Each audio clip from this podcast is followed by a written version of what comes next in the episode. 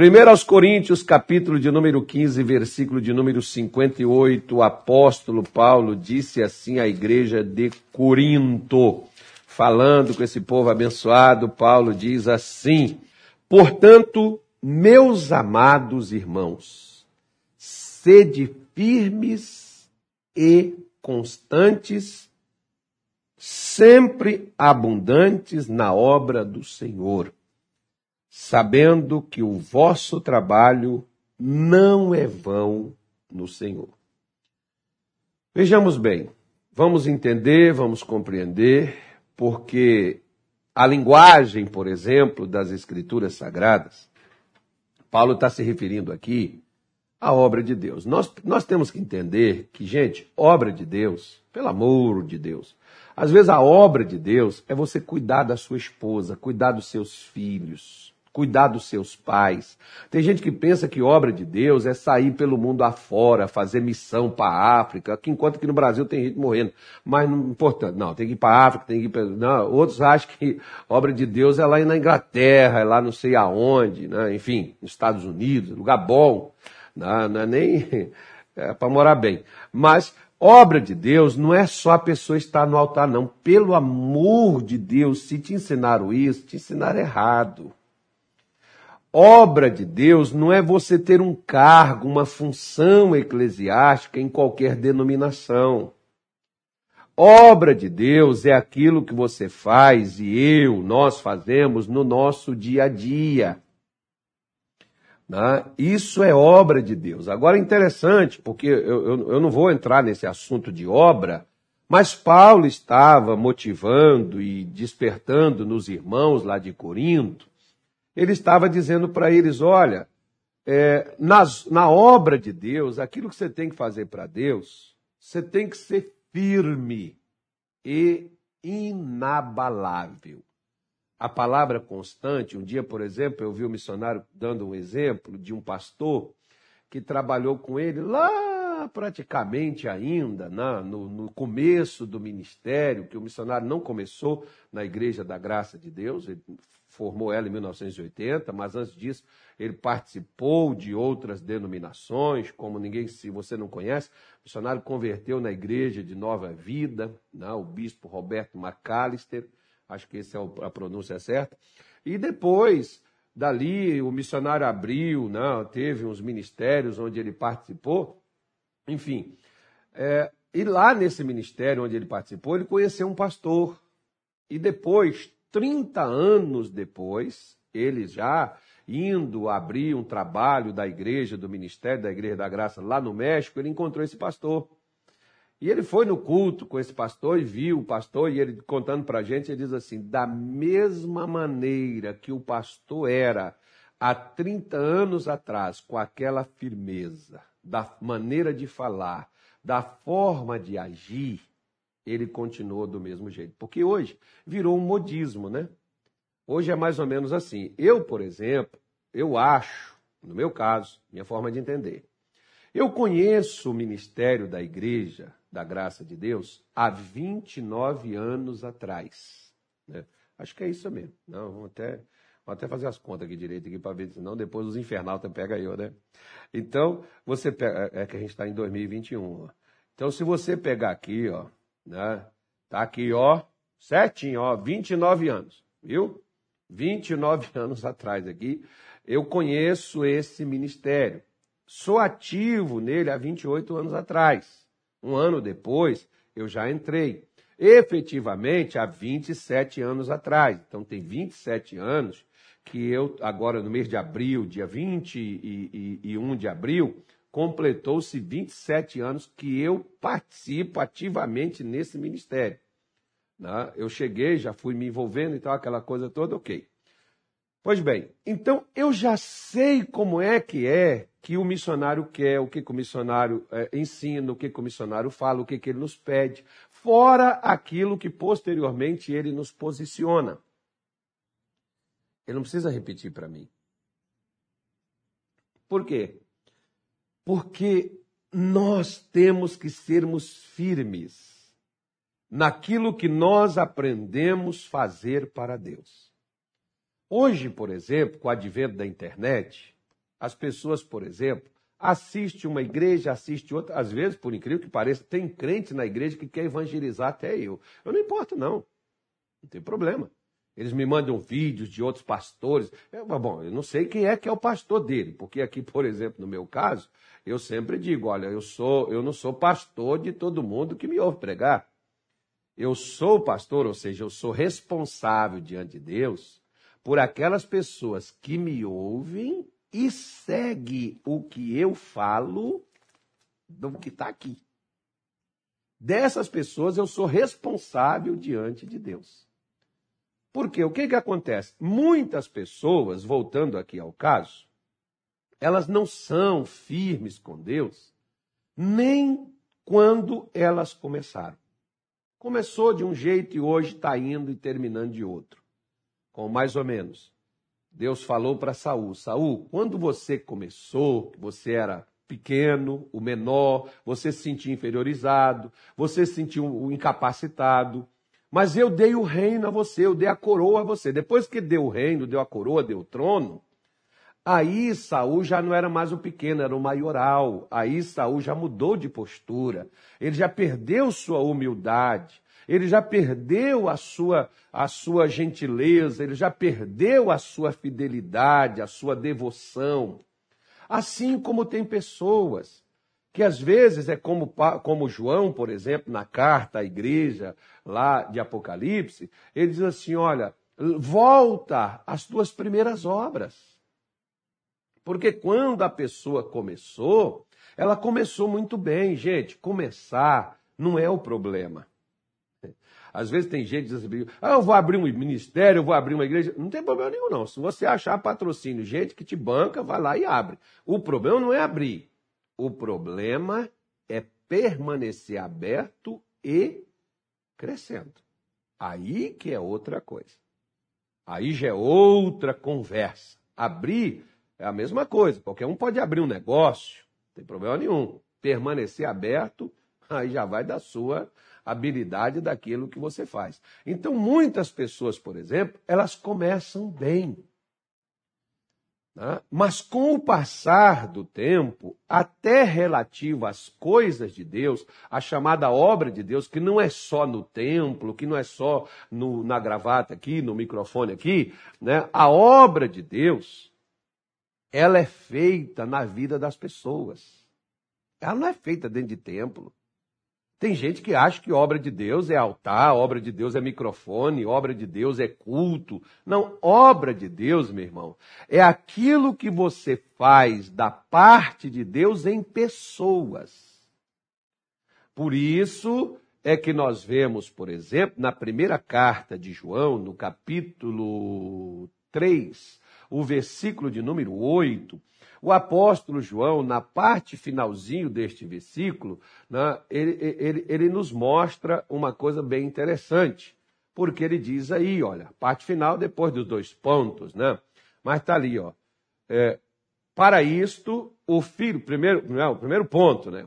Não, quem pratica o pecado é do diabo, porque o diabo vive pecando desde o princípio. Ponto. Para isto, o Filho de Deus se manifestou. Dois pontos. Falei igual os professores de português agora. Né? Para desfazer as obras do diabo.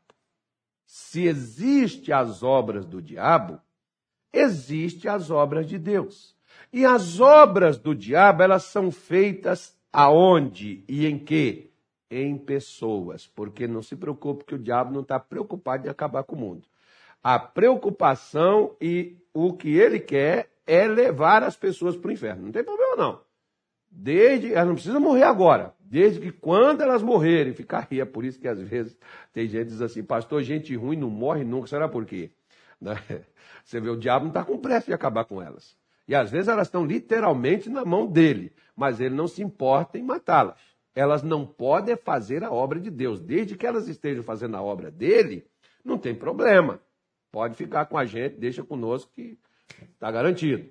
Mas O Senhor Jesus, por exemplo, lá em João 9, versículo de número 4, quando Jesus encontrou um cego desde nascença, cujos pais eram membros na sinagoga judaica, né? no, no Evangelho de João, capítulo 9, versículo de número 4, Jesus diz assim: Convém que façamos a obra daquele que nos enviou, enquanto é dia. A noite vem quando ninguém pode trabalhar. Então veja bem, olha o que Jesus está dizendo: convém que façamos a obra daquele que nos enviou. Quem é que tinha enviado Jesus? Deus. Então Jesus estava falando de fazer a obra de Deus. E o que que é fazer a obra de Deus, pastor? Fazer a obra de Deus não é só expulsar demônios.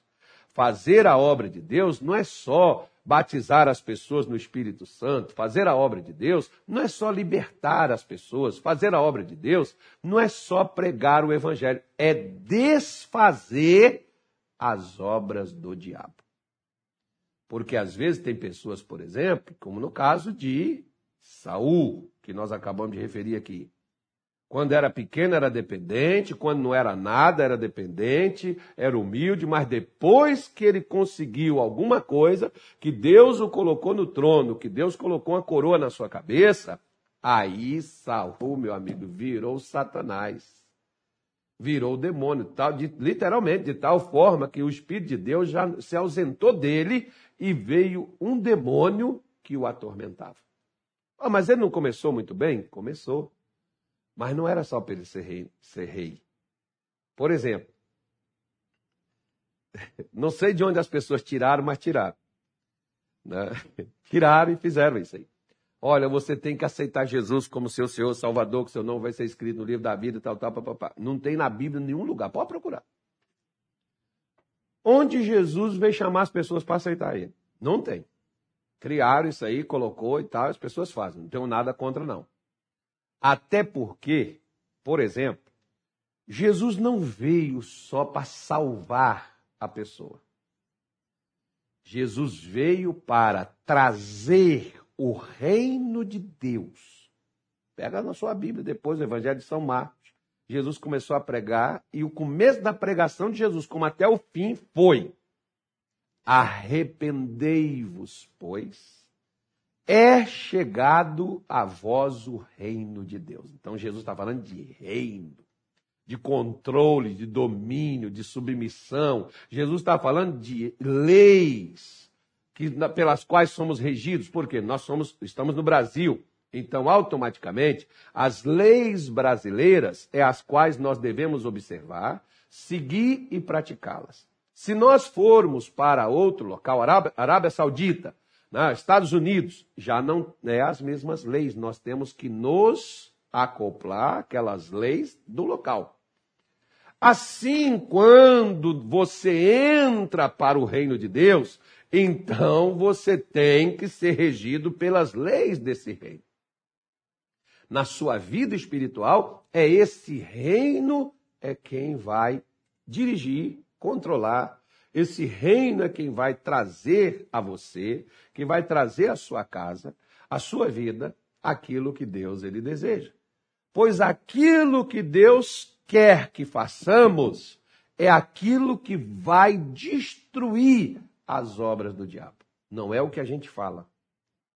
O que nós falamos é igual, perdão se tem alguém que me assiste, mas uma vez uma pessoa me disse assim: Olha, pastor, é, eu estudei direito, Fiz direito, o direito é lindo, é muito bonito. Formou, era um advogado, era um juiz, e ele disse assim: é muito, é muito bonito o, a, a, as leis, né? o direito, você estudar, você saber. É, é muito lindo quando você está estudando. O problema do direito é quando você vai para a chamada justiça. Porque muitas vezes o direito nas leis não é feito na justiça. Ninguém mais do que o povo brasileiro sabe disso, né? Não, não vamos comentar que vai que bloqueia a gente aqui, não. Vamos ficar calados, vamos fazer de conta que a gente não sabe de nada. Mas, né? mas não está escrito otário aqui, tá? a gente tem que saber dessas coisas. Então, o que, que ocorre? Ele nos mostra isso claramente. Não é saber o que fazer. Né? Porque o conhecimento é você ter informação. A sabedoria é você colocar as informações na sua vida, organizando e realizando aquilo que você precisa fazer. Por isso que tem um ditado popular que diz assim: falar é fácil, o difícil é fazer.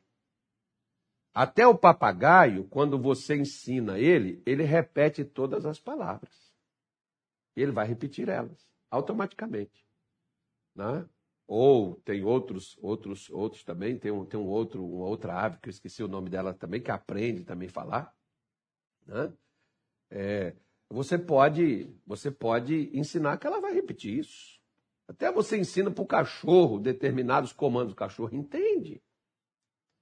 Né? O problema não é saber, mas aplicar o que sabemos na vida. Porque aplicando o que fazemos na vida é que vai resolver as nossas coisas. Como aqui Paulo, por exemplo, está dizendo. Sede firmes ou seja, então Paulo está falando, gente, vai acontecer coisa que vai querer tirar você da firmeza, da determinação, do objetivo, da direção que você lá atrás você decidiu. Me lembro muito bem quando meu pastor diz, Carlos, você promete diante de Deus que aquilo que você aprendeu, que você já sabe, o que você vier aprender pela palavra de Deus, você promete seguir Jesus por todos os dias da sua vida? Eu disse sim. Aí ele disse: então eu te batizo para a remissão dos pecados, para que você receba o dom da vida eterna. Pronto. Ou seja, ali ele colocou nas minhas mãos: se você aprender e não fizer, a água aqui que você banhou aqui, ó, vai servir não. Não é a carteirinha de membro, ah, eu sou pastor, visto, não, eu tenho uma gravata, eu tenho um microfone aqui, ó. Você me respeita. Não é isso que me torna pastor. Pastor é o que eu faço, não o que eu falo. Né?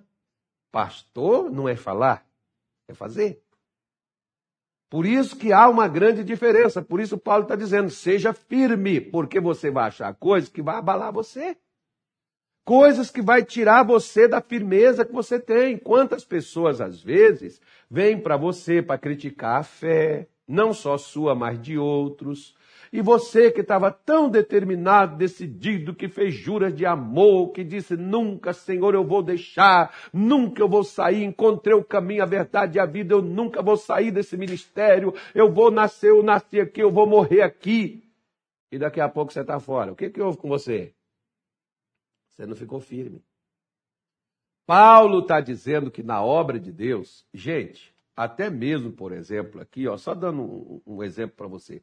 Quantas vezes eu já deparei com pessoas que Deus nos usou para libertar elas? E que a gente ficou ali três, quatro horas, cinco, seis, sete horas, oito horas. A que mais demorou foi quase um dia. Mas eu disse para o pessoal, disse assim, ó, eu não vou sair daqui enquanto esse demônio não sair dessa mulher. Eu poderia desistir, falar assim, como teve pastores, por exemplo, que mandou lá na minha casa, uma hora da manhã, me chamar, porque não conseguiu lidar. Não foi pastor nem da nossa igreja, não, que não conseguiu lidar com o demônio lá na vida da pessoa e foi me chamar para poder é, libertar aquela pessoa. Usar a firmeza que eu tinha em Deus para ajudar aquela pessoa a ficar livre. Agora, por que, que eles não conseguiram? Porque em algum momento a fé a firmeza. Porque quando você recebe uma, uma acusação, ou quando você ouve uma fofoca, né? às vezes você não está mais tão firme, mas não. Você já começa, é porque eu tenho que analisar direito, tem que ver. É como mais ou menos, um dia eu disse assim: vamos supor que amanhã o nosso líder, o missionário, é acusado de alguma coisa aí terrível, foi preso. Ah, eu, agora eu não sou mais, eu não sou mais crente, porque o missionário está preso, olha só.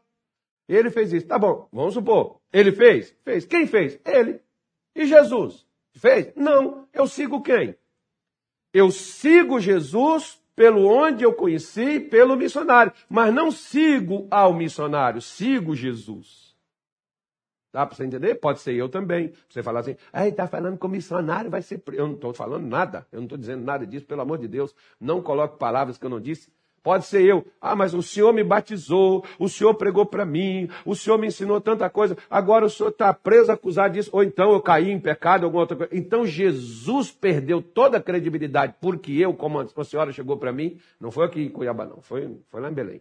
A senhora chegou para mim e falou assim, pastor, eu queria me batizar de novo. Falei, qual o motivo? Senhora não cria quando a senhora batizou? Não, é porque o pastor que me batizou, ele desviou. Eu falei, ah, mas a senhora batizou no pastor ou a senhora batizou em nome do Pai, do Filho e do Espírito Santo? Então a senhora batizou em nome de Cristo? Qual foi o nome que a senhora batizou? Não, eu batizei em nome do Pai, do Filho e do Espírito Santo. Então está batizado, independente de quem foi que batizou a senhora. Inclusive, tem uns, uns, uns camaradas aí que dizem assim: não, se você não é pastor, você não pode batizar. Engraçado. Pedro não era pastor, João não era pastor, Tiago não era pastor, Bartolomeu não era pastor. Né? Eles eram só enviados, porque a palavra discípulo significa enviado. Nem tinha esse título. E eles batizavam. Nem era Jesus que batizava, quem batizava era eles. E batizava mais gente do que João Batista. João Batista é chamado de profeta, mas batizava as pessoas. Interessante, né? É porque teve lugar onde o pastor já assumiu igreja onde eu tive, que chegou para as pessoas, não, você tem que batizar de novo. Quem foi que batizou você? Não foi o pastor? Tem que ser um pastor que batizou. Onde é que está escrito isso, pelo amor de Cristo? Mas as pessoas não ficam firmes. Eu jamais. Como às vezes já vi pessoas chegar numa burrice tão grande e dizer assim: eu me batizei numa piscina, ó, 29 anos, ainda estou aqui ainda. Mas, pastor, não pode, tem que ser no água corrente, que a água corrente faz o quê? Leva os pecados. Leva não, filho. O que está dentro de você, quando eu saí da piscina, eu tive que pensar comigo e dizer assim: eu vou ficar firme ou eu vou retroceder, eu vou voltar para a vida errada, eu vou fazer o que eu fazia, ou eu vou andar nesse caminho que eu me comprometi diante de Deus com, na presença do meu pastor aqui? O que, que eu vou fazer? Ou eu fico firme? Me faz lembrar, por exemplo, de um dia que eu cheguei lá na minha casa, eu disse para minha mulher: não quero saber mais de igreja, não vou mais para a igreja, porque aconteceu isso, que o pastor devia ter tomado aquela atitude, o pastor não tomou, o pastor fez assim, o pastor fez, eu não vou. Minha mulher olhou para mim e falou assim: Está aqui sua roupa, lavada e passada, porque eu só tinha uma. Lavava, passava, enxugava, não, lavava, enxugava e passava. Ela tinha que levantar todos os dias, se ela já estivesse dormindo, quando eu chegava de casa, lavava aquela roupa e aí colocava na frente do ventilador, quando estava um clima frio, para secar a roupa. Quando estava calor, não precisava. Depois da roupa seca, ela passava todos os dias antes de eu ir para o culto, porque eu só tinha aquela roupa para ir para a casa de Deus. E ela levantou e eu disse: Não vou mais, porque lá na igreja aconteceu umas coisas. Ela falou para mim: Você aguentou até agora, né? Então levanta e vai o resto até o fim. Quem escolheu isso foi você. Você, ela não queria que eu fosse pastor, mas uma vez que eu entrei, ela também não aceitou eu sair. Mas por que ela não queria que eu fosse pastor? Tinha um demônio nela? Não. É porque pastor é igual médico. Você já, você já viu médico? Médico não tem tempo para a família, médico não tem tempo para a esposa, médico, médico, médico acabou de chegar em casa, ô, oh, tem um parto aqui, o cara tem que voltar, ainda mais se ele for obstetra, né? Tem que voltar, tem que ter, ó, oh, tem uma, uma, pessoa aqui passando mal, uma cirurgia, tem que fazer aqui o coração, a cabeça tal. O cara tem que voltar, não interessa, ele vai voltar, ele está com sono, está com uns dias sem dormir, não tem problema. Aí minha mulher disse assim: Eu não quero ser mulher de pastor porque eu não quero viver só. Eu digo para ela que ela foi mal acostumada, porque quando eu não era pastor, eu estava sempre em casa, muito carinho, né? aquela coisa. Porque todo homem feio tem que ser carinhoso para ele poder ser aceito. Então dá a dica. Então? e, e, todo homem feio casa sempre com mulher bonita, porque é romântico, é carinhoso, tá? essa coisa assim. Então é mais ou menos assim, viu, meu irmão? Vai por aí. Então o que que ocorre? Voltando aqui, voltando aqui para a Bíblia. O que que acontece? Se você estava firme, mas por algo que aconteceu, você balançou, estremeceu, e Paulo diz assim: ó, seja firme, inabaláveis. Não significa que não viria abalo. Interessante, esses dias, por exemplo, vi até na China, né? é, um prédio, por exemplo, que balançou sozinho, mas não houve terremoto, não houve nada, e o prédio balançou sozinho. Aí o repórter até disse assim: ficou naquela que o pessoal diz assim: balança, mas não cai. Né? Não houve tremor de terra, não houve nada, e o prédio balançou sozinho no local ali, o pessoal filmando aquela coisa toda. Me parece que foi na China que ocorreu isso. Foi recente. Então, o que, que, o que, que acontece? Você pode ser abalado. Vai vir coisas para te abalar? Vem O que é que vem, pastor? Notícias. Fatos. Perseguição. Lutas. Inveja. Ó, oh, gente querendo tomar seu lugar. Vai acontecer de tudo. E Paulo está dizendo assim: não se abale. Continue fazendo a obra de Deus. Não pare.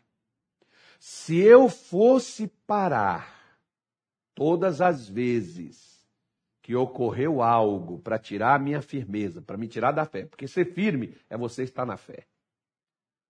Coisas que vieram, como por exemplo, lá no mar, está na sua Bíblia, ó, Lucas 4, Mateus 8. Está lá, ó, os discípulos dentro do barco e o barco balança. Até a música do cara. O barco balança para lá e para cá. Né? Até parece que vai afundar. Ó. Balança, vai vento, volta vento. Balançou, balançou. É igual a roseira. Balançou, balançou, mas não caiu a roseira. As rosas estão lá. Da mesma forma, Paulo está dizendo: não se deixe abalar mas, pastor, que eu faça a obra de Deus, pastor, que eu sou crente há tanto tempo, mas agora as portas se fecharam e eu estou com uma dificuldade terrível, eu não consigo pagar as minhas contas, o que está acontecendo comigo? Não se abale. Pastor, meu filho saiu de casa, meu filho não quer saber. Não se abale. Pastor, eu fiz o exame, deu positivo. Não se abale. Permaneça na mesma fé. Quem tem que mudar o curso é o diabo, não você. Por que, que nós não vencemos o mal? Porque nós retrocedemos ao invés de permanecermos. Porque se você prestar atenção no que diz a sua Bíblia, ela diz claramente que Jesus, em Mateus 16, ele afirma dizendo: As portas do inferno não prevalecerão contra ti. Presta atenção. Não é o inferno que me espreme, não é o inferno que me faz recuar. Sou eu que estou atacando o inferno, sou eu que estou com a porta, os pés na porta do inferno. Sou eu que estou com os pés na porta do inimigo. Independente se eu esteja bem ou se eu esteja mal, eu tenho que ficar firme. Como eu te disse muitas vezes, a gente ia lidar com pessoas, expulsar alguns demônios nos espíritos assim, que o pastor desistia, que falava, ah, não, não, não vou mexer com isso mais não, leva outro pastor aí. Por que, que a gente expulsava? Porque a gente ficava firme, o demônio também resistia a gente. E não, até uma vez um demônio disse assim, cara, mas você é muito teimoso, né? Eu falei, não, teimoso não. Eu estou firme. Você pode resistir, você pode fazer o que você quiser, mas na minha Bíblia está escrito todo joelho se dobrará. Se o meu se dobra, ah, Satanás, o seu também vai dobrar. Agora, só dobrou por quê? E só saiu porque, pô, você é chato demais, me manda logo embora. Não, vou mandar embora não, que eu quiser também agora. Por quê? Porque você não pode se abalar pelas dificuldades. Salmo 112, para a gente terminar aqui, o versículo de número 6, ele diz assim, quer ver, ó? Salmo 112, Aconselho a você, o missionário Soares tem uma mensagem muito boa sobre isso, não? Salmo 112. Assista a ela, vai te ajudar bastante. É benção para a sua vida. Foi para a minha, vai ser para a sua. Salmo 112, o versículo de número 6, ele diz assim, ó. Na verdade, nunca será abalado. O justo ficará em memória eterna. Preste atenção. Acontece coisas para abalar você? Vai acontecer. Deus não falou que não aconteceria. Mas você não tem que se abalar com as coisas. Você tem que permanecer firme. Por quê? Porque ninguém pode tirar você das mãos de Deus. Versículo seguinte: Não temerá maus rumores. Está vendo aí as más notícias? Agora, ontem, por exemplo, a minha esposa até fez um. Eu nem vou fazer esse comentário aqui. Hoje de manhã, uma pessoa também fez esse comentário comigo, nem respondi, nem vou responder. Né? Mas ela disse assim: parece que o povo fica só procurando notícias ruins, porque dão notícia de tudo que está acontecendo. Né? pessoal parece que gosta. Pastor, o senhor não está preocupado com essa nova, essa coisa? Não, estou não. Eu não fiquei preocupado com a antiga, vou me preocupar com a nova. E nem com o outro que vier. Eu não tenho que estar preocupado com o que o inimigo está fazendo. Eu tenho que estar preocupado é com o que eu estou deixando de fazer. Não, mas é que sabe que a gente tem que se posicionar, a gente tem que falar, a gente tem que fazer. Eu não estou preocupado com isso, filho. calma, que o Brasil é nosso. Né? Então, calma. Não temerás as notícias ruins. Elas virão? Claro, você não pode evitar que ela chegue. Como eu sempre falo, você não pode evitar que um passarinho sente na sua cabeça, mas você pode evitar que ele faça um ninho na sua cabeça. Você não pode evitar que um ladrão passe na porta de sua casa, porque a rua é pública. Mas você pode evitar que o ladrão entre na sua casa, sente no seu sofá. Isso você pode evitar. Isso você tem como evitar. Aquele passe na porta da sua casa, você não tem como. Às vezes você não sabe nem, porque o ladrão não anda com a, a testa marcada, né? Então ele diz: Não temerás maus rumores, o seu coração está firme. Quem é o quem quer permanecer firme, amados irmãos? Confiando no Senhor. A firmeza do crente não é o dinheiro na conta, nem a saúde no corpo. A firmeza do crente é a sua fé inabalável. Não deixe que nada abale sua fé que as más notícias. Não deixe que as coisas que você ouve, que te falaram, que te disseram, que apareceu e que aparecerá. Paulo diz assim: que ninguém se perturbe, nem por epístola, nem por palavra, que ninguém se preocupe com nada daqui, nem por carta. Não se preocupe. Tem gente que fica preocupado. Nós temos que fazer isso, nós temos que fazer aquilo, nós temos que fazer. Calma, filho. Calma. O que tem que fazer, é fácil. Mas não é por causa da sua preocupação que você tem que fazer. Você não tem que estar abalado com o que vem. Né? Você tem que estar firme, confiando no Senhor. E ele diz, versículo 8, para a gente terminar: O seu coração bem firmado não temerá, até que ele veja cumprido o seu desejo sobre os seus inimigos. Está vendo aí? Até que ele veja cumprido o seu desejo sobre os seus inimigos. É, minha filha. O que, que a senhora quer? O que, que você deseja? Deus não é o Aladim, mas quer cumprir o que nós desejamos. Mas o seu desejo tem que ser suficientemente forte para você não abrir mão dele. Muita gente deseja as coisas, mas por causa da dificuldade, elas param de desejar e se entregam. Aquilo que veio sobre elas para as destruí-las. Por isso é que eu quero dizer aos amados irmãos nesta sexta-feira: seja firme, inabalável, firma-se, faça a obra de Deus, porque fazer a obra de Deus é impedir a obra do mal. Fazer obra de Deus não é só expulsar demônios e depois ficar aí tremendo de medo. Fazer obra de Deus não é só pregar o evangelho, sair evangelizar, levar pessoas, batizar, batizamos mil pessoas. E depois cadê elas? Fazer obra de Deus é fazer as pessoas confiar em Deus, acreditar nele, crer nele, depender dele, esperar nele e receber dele o que ele tem preparado para todos nós. Isso é obra de Deus. Tá bom? Vamos ficar firme, inabalável. Não se abale. Não se abale. Oh, vai vir o jumento, não se abale. Oh, vem o burro, não tenha medo. Vem o cavalo, não tenha medo. Vem o, vem, vem, vem o leão, não tenha medo. Não se abale. O leão está deitado lá na floresta, vem o elefante, olha o tamanho dele. O leão está lá. Vem outros animais, o leão está lá. Ele não se abala.